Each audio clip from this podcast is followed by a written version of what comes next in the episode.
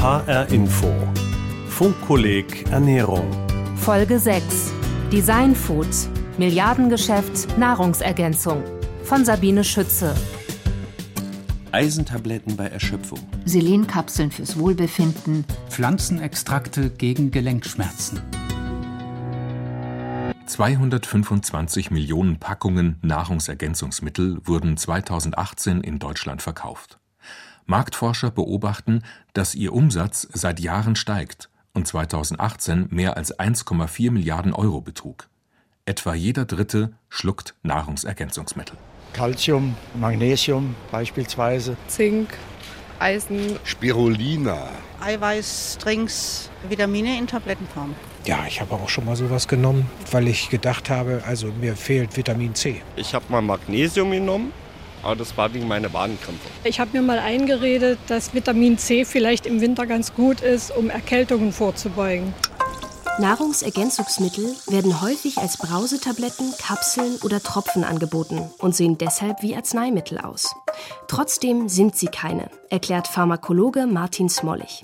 Er ist Professor am Institut für Ernährungsmedizin des Universitätsklinikums Schleswig-Holstein in Lübeck und leitet dort eine Arbeitsgruppe, die an pharmakologischen Wirkungen von Lebensmittelinhaltsstoffen forscht. Nahrungsergänzungsmittel sind Mittel, die zur Ergänzung der Nahrung bestimmt sind. Arzneimittel sind für ähm, Krankheiten bestimmt, für Patienten. Und Nahrungsergänzungsmittel sind ähm, rechtlich Lebensmittel, die die normalen Ernährungsgewohnheiten ergänzen können. Das hat Konsequenzen für die Zulassung. Arzneimittel durchlaufen ein streng vorgegebenes Verfahren, bevor sie als sicher angesehen werden und vermarktet werden dürfen.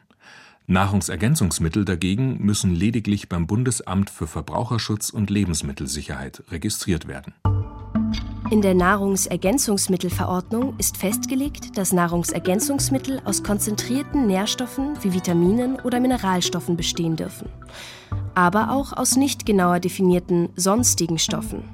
Das sind dann hauptsächlich pflanzliche Zubereitungen, sogenannte Botanicals, erläutert Martin Smollig beispielsweise grüne Kaffeebohnen oder Bitterorangenextrakt, die als Aufputsch- und Schlankheitsmittel beworben werden. Sie können in diese Botanicals ähm, extrem viel reinpacken, wo es ähm, eigentlich keine gesetzlichen Höchstgrenzen gibt für das, was Sie da reintun, wo Sie manchmal auch Substanzen haben, die eigentlich pflanzliche Arzneimittel sind, die Sie aber dann als Nahrungsergänzungsmittel frei vermarkten können. Und das ist natürlich ähm, jetzt auch aus pharmakologischer, medizinischer Sicht ähm, schon relativ kritisch zu sehen. Mittel mit dem Mineralstoff Magnesium sind seit vielen Jahren die meistverkauften Nahrungsergänzungen.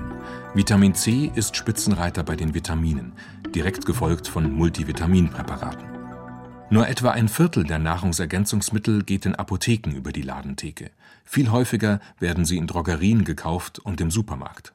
Trotzdem ist den meisten Verbrauchern nicht klar, dass sie ein Lebensmittel vor sich haben, meint Ellen Ulbich.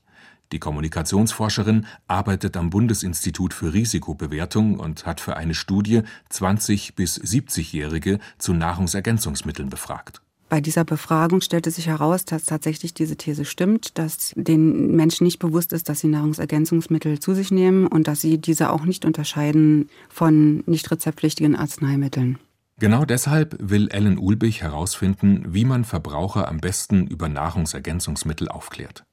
Bei ihren Befragungen ist der Kommunikationsforscherin aufgefallen, dass Menschen je nach Altersgruppe verschiedene Gründe haben, Nahrungsergänzungsmittel zu schlucken.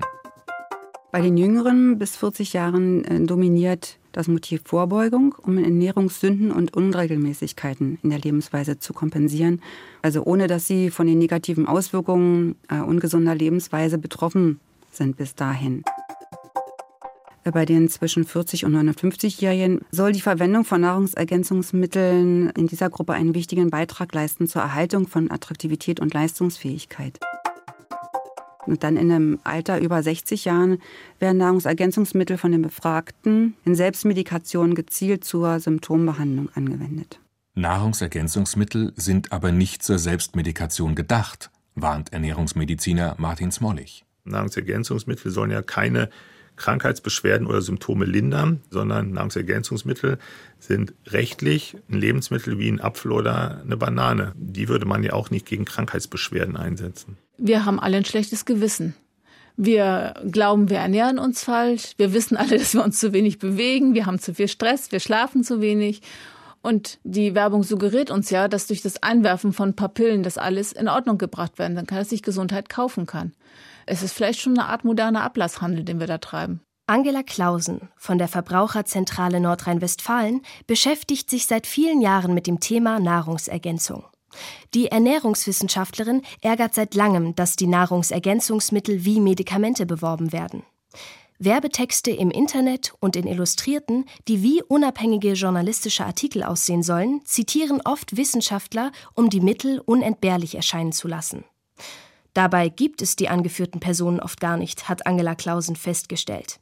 Und falls die Namen der Forscher doch stimmen, haben sie ein völlig anderes Fachgebiet. Da wird ganz viel auch mit gefälschten Erfahrungsberichten gearbeitet. Also ein Apotheker, ein Arzt darf eigentlich gar nicht abgebildet werden, wenn ich Werbung für Lebensmittel mache. Das ist übrigens auch der Grund, warum dann so gerne die berühmte Arztfrau zitiert wird. Damit umgehen die Hersteller das Werbeverbot für Ärzte und Krankenschwestern. Denn Personen, die einen Heilberuf ausüben, dürfen nicht für Lebensmittel werben, also auch nicht für Nahrungsergänzungsmittel. Seit Dezember 2012 sind gesundheitsbezogene Aussagen über Lebensmittel nur noch erlaubt, wenn diese eindeutig wissenschaftlich nachgewiesen sind. Festgelegt ist das in der Health Claims Verordnung der Europäischen Union, einer Verordnung zu Gesundheitsbehauptungen. Seitdem sind viele vollmundige Versprechen verschwunden, etwa dass Cranberry-Saft gegen Blasenentzündung hilft oder probiotischer Joghurt vor Erkältung schützt. Die Europäische Behörde für Lebensmittelsicherheit, kurz EFSA, hat nur rund 250 Aussagen zugelassen, mit denen geworben werden darf. Sie stehen auf einer Positivliste und sind deutlich weniger vielversprechend. Calcium wird für die Erhaltung normaler Knochen benötigt. Vitamin C erhöht die Eisenaufnahme. Magnesium trägt zu einer normalen Muskelfunktion bei. Zink hat eine Funktion bei der Zellteilung. Vitamin B1 trägt zu einem normalen Energiestoffwechsel bei. Lebensmittelhersteller können mit solchen Aussagen entsprechend angereicherte Lebensmittel wie Müslis oder Süßigkeiten bewerben und natürlich Nahrungsergänzungsmittel. Die Aussagen beziehen sich hauptsächlich auf Vitamine und Mineralstoffe. Für Fettsäuren und Ballaststoffe gibt es auch einige. Für andere Stoffe wie Botanicals hat die EFSA jedoch keine gesundheitsbezogenen Aussagen zugelassen, erklärt Helmut Heseker. Professor für Ernährungswissenschaft an der Universität Paderborn. Diese ganzen anderen pflanzlichen Extrakte werden zumindest offiziell nicht mit gesundheitsbezogenen Aussagen beworben. Man findet das zwar im Internet und auch in der Laienpresse immer wieder, aber auf der Verpackung selber stehen derartige Dinge dann nicht drauf, dass sie vor Krebs, Herzinfarkt und was weiß ich auch alles schützen. Helmut Heseker war bis 2016 Präsident der Deutschen Gesellschaft für Ernährung. Er vermittelt seit vielen Jahren eine klare Botschaft. Der größte Teil der deutschen Bevölkerung braucht keine Nahrungsergänzungsmittel. Ausnahmen sind Schwangere zum Beispiel, die Folsäure benötigen, oder Menschen, die nicht genügend Sonne abbekommen, um Vitamin D über die Haut bilden zu können, etwa weil sie sich sehr wenig oder nur verschleiert im Freien aufhalten. Auch ältere und gesundheitlich eingeschränkte Menschen können von einer gezielten Nahrungsergänzung profitieren. Aber insgesamt haben wir in Deutschland ja keine Mangelernährung, im Gegenteil. 70 Prozent der Deutschen nimmt jedes Jahr etwas mehr zu. Das zeigt eindeutig, dass wir einen Überschuss an Kalorien haben. Und mit diesen relativ großen Nahrungsmengen nehmen wir natürlich nicht nur Kalorien auf, sondern auch Vitamine und Mineralstoffe. Wenn man sich nicht einseitig zum Beispiel nur von Fastfood ernährt, gilt also, in unserem Essen sind ausreichend Nährstoffe enthalten. Eine Ausnahme ist allerdings Jod. Seit den 1980er Jahren wird es deshalb im Salz angereichert. Dadurch ist der Kropf am Hals, eine vergrößerte Schilddrüse, in Deutschland fast vollständig verschwunden. Multivitaminpräparate, egal ob günstige Brausetabletten oder teure Kapseln und Fläschchen, bringen dagegen nichts, so Helmut Heseker, auch wenn immer noch viele Menschen glauben, dass sie sich mit diesem Rundumschlag etwas Gutes tun. Es gibt inzwischen eine große Anzahl sehr großer Studien, in denen Tausende von Menschen über lange Zeit zusätzlich zur normalen Nahrung ein Multinährstoffpräparat, also ein Nahrungsergänzungsmittel, eingenommen haben. Und die Ergebnisse sind eindeutig. Man kann dadurch weder seine Gesundheit noch seine Lebenserwartung langfristig verbessern. Wer sich halbwegs abwechslungsreich ernährt, ist ausreichend versorgt, beruhigt Ernährungswissenschaftler Helmut Heseker. Zumal etliche Studien inzwischen deutlich zeigen, dass unsere Lebensmittel mehr sind als die Summe ihrer Nährstoffe. Eine zuckerreiche, fettreiche, wenig gesundheitsförderliche Ernährung plus ein Ausgleich durch ein Multinährstoffpräparat ist etwas ganz anderes, als wenn ich eben die Lebensmittel in wenig verarbeiteter Form aufnehmen würde. Offenbar sind in unseren intakten Lebensmitteln noch eine Reihe weiterer Inhaltsstoffe, die für unsere Gesundheit langfristig auch wichtig sind. Und das sind eben die sogenannten sekundären Pflanzenstoffe, die zum Teil noch nicht ausreichend erforscht sind, aber es gibt viele Hinweise, dass sie auch für unsere langfristige Gesundheit ganz wichtig sind. Das gilt außerdem für Ballaststoffe, deren Bedeutung für die Darmgesundheit lange unterschätzt wurde. Das Zusammenspiel aller Inhaltsstoffe macht unser Essen wertvoller als isolierte Nahrungsergänzungsmittel. Und offenbar schlucken ausgerechnet die Menschen Vitamine und Mineralstoffe, die sie gar nicht brauchen. Die große nationale Verzehrsstudie hat auch eindeutig gezeigt, dass Menschen, die sich um eine gesundheitsförderliche Ernährung kümmern, noch zusätzlich ein Vitaminpräparat oft verwenden. Und Menschen, die wenig Wert auf gesunde Ernährung legen, kommen in der Regel auch nicht auf die Idee, ein Vitaminpräparat einzunehmen. Es sind eigentlich die Falschen, die überhaupt davon profitieren könnten. Kommunikationsforscherin Ellen Ulbich vom Bundesinstitut für Risikobewertung bestätigt diese Feststellung und ergänzt, es wird tatsächlich angegeben, Nahrungsergänzungsmittel sind für sie unverzichtbar. Also es waren alles Verwender von Nahrungsergänzungsmitteln und die hielten tatsächlich Nahrungsergänzungsmittel für unverzichtbar, für ihre Gesunderhaltung und für ihre Lebensweise. Dabei könnte unter Umständen genau das Gegenteil der Fall sein.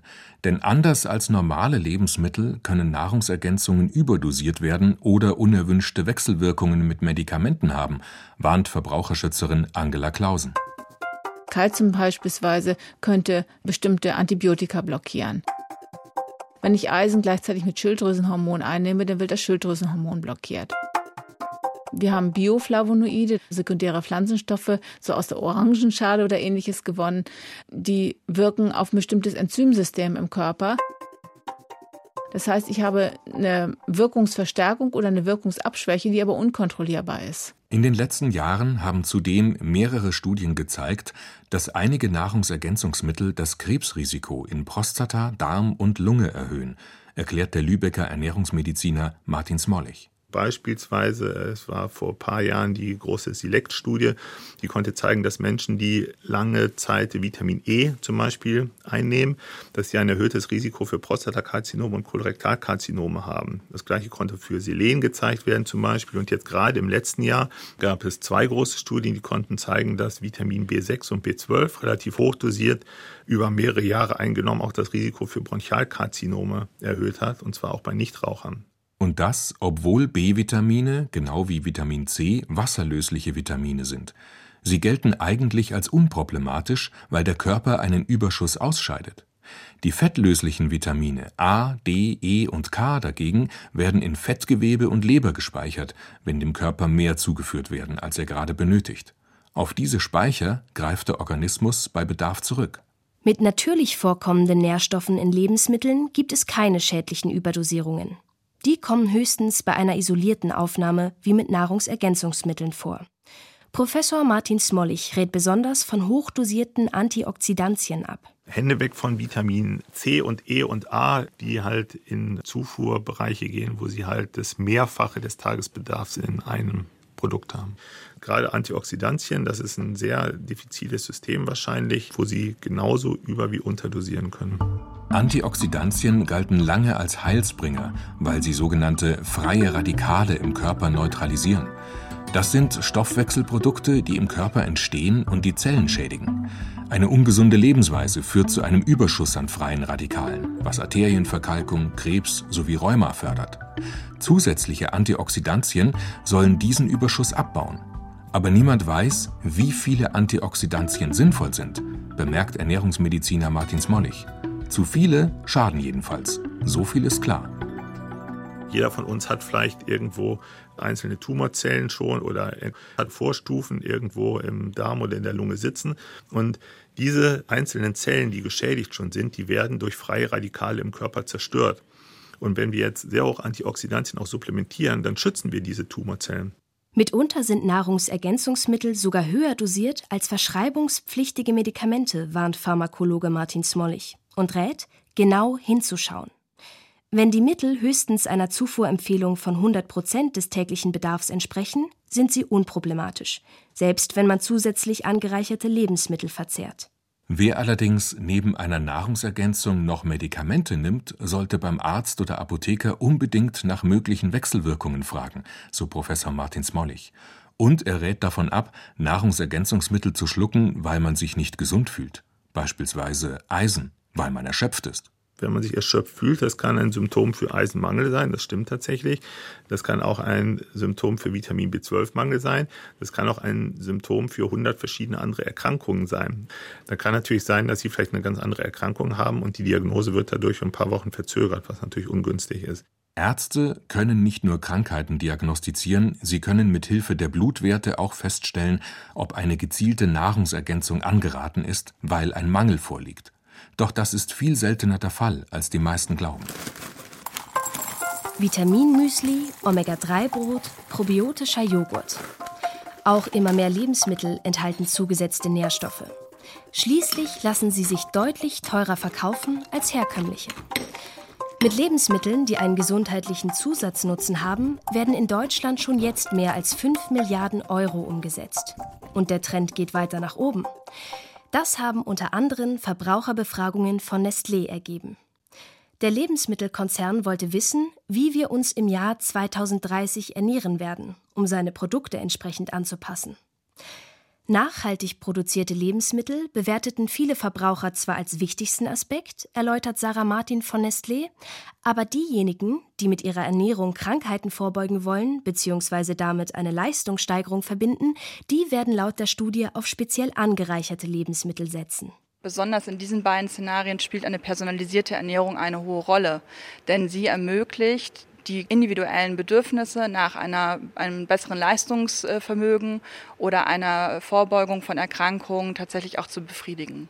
Der Konzern tüftelt bereits an Produkten für Menschen, die ein hohes Risiko für Diabetes haben und für Schwangere. Dann wird es Produkte geben, die beispielsweise auf Basis von äh, der persönlichen DNA, also den Risiken, die damit verbunden sind, eine Prävention ermöglichen. Dahinter werden immer bestimmte Cluster stehen, also bestimmte Personengruppen, die nach ähnlichen Eigenschaften, nach einem ähnlichen Risikoprofil dann von bestimmten Produkten und einem bestimmten Angebot profitieren können. Und diese personalisierten Gerichte werden, glaubt man Nestlé, schon bald in der sogenannten Smart Kitchen zubereitet. Ein erstes praktisches Beispiel so einer vernetzten sprechenden Küche steht in der Deutschlandzentrale von Nestlé in Frankfurt. Dort bietet der Konzern auch Führungen an. Guten Tag. Der Ofen wird vorgeheizt. Das Gemüse im Kühlschrank ist schon eine Woche alt.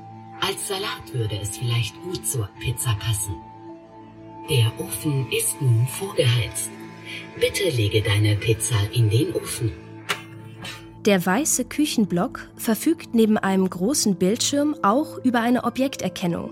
Um sie zu demonstrieren, holt Nestlé-Mitarbeiterin Anke Stübing Tomaten aus dem Kühlschrank und lässt sich auf dem Bildschirm ein passendes Rezept anzeigen. So, die Tomaten werden in Viertel geschnitten. Alles, was ich so wissen möchte, bekomme ich natürlich noch dazu. Dass die Tomate 18 Kalorien hat und Kohlenhydrate und äh, viel Vitamin C. Ja? Und somit kann ich natürlich meine Tomaten, die im Kühlschrank dringend weg müssen, verbrauchen. Soll ich neue bestellen?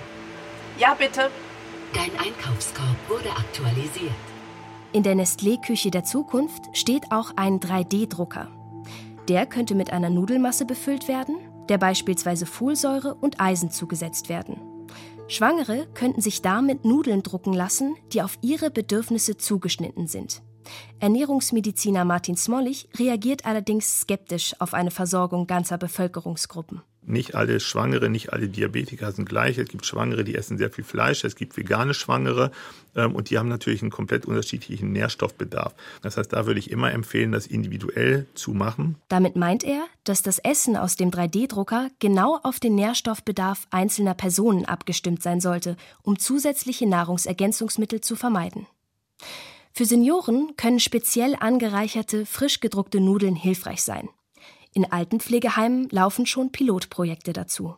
Professor Martin Smollig kennt diese Pilotprojekte, weil er seit 2018 die neu gegründete Arbeitsgruppe Pharmakonutrition am Universitätsklinikum Schleswig-Holstein leitet. Er erforscht, welche natürlichen Nahrungsbestandteile medizinische Wirkungen haben und für therapeutische Zwecke genutzt werden können bei der Volkskrankheit Typ-2-Diabetes beispielsweise lässt sich mit einer zielgerichteten Ernährung viel erreichen. Es gab jetzt im letzten Jahr Studien, die zeigen, dass sie durch Anpassung von Ernährung können sie Typ-2-Diabetes bei einigen Menschen tatsächlich komplett heilen. Die brauchen kein Arzneimittel mehr. Das gleiche gilt für Bluthochdruck, das gilt für ganz viele ähm, Stoffwechselerkrankungen. Da ist auch heute schon Ernährung Medizin. Essen ist Nahrungsaufnahme und im besten Falle auch Medizin. Aber vor allem ist Essen, besonders zusammen mit anderen Menschen, auch Genuss und Lebensqualität.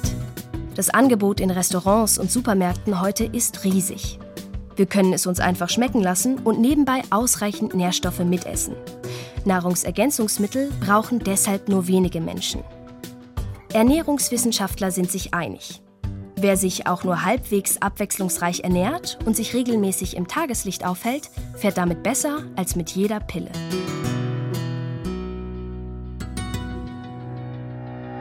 Design Food. Milliardengeschäft Nahrungsergänzung. Folge 6 des HR Infofunkkollegs Ernährung. Autorin Sabine Schütze. Redaktion Judith Kösters. Diese und alle bisherigen Folgen finden Sie zum Nachhören auf der Funkkolleg Webseite und in der ARD Audiothek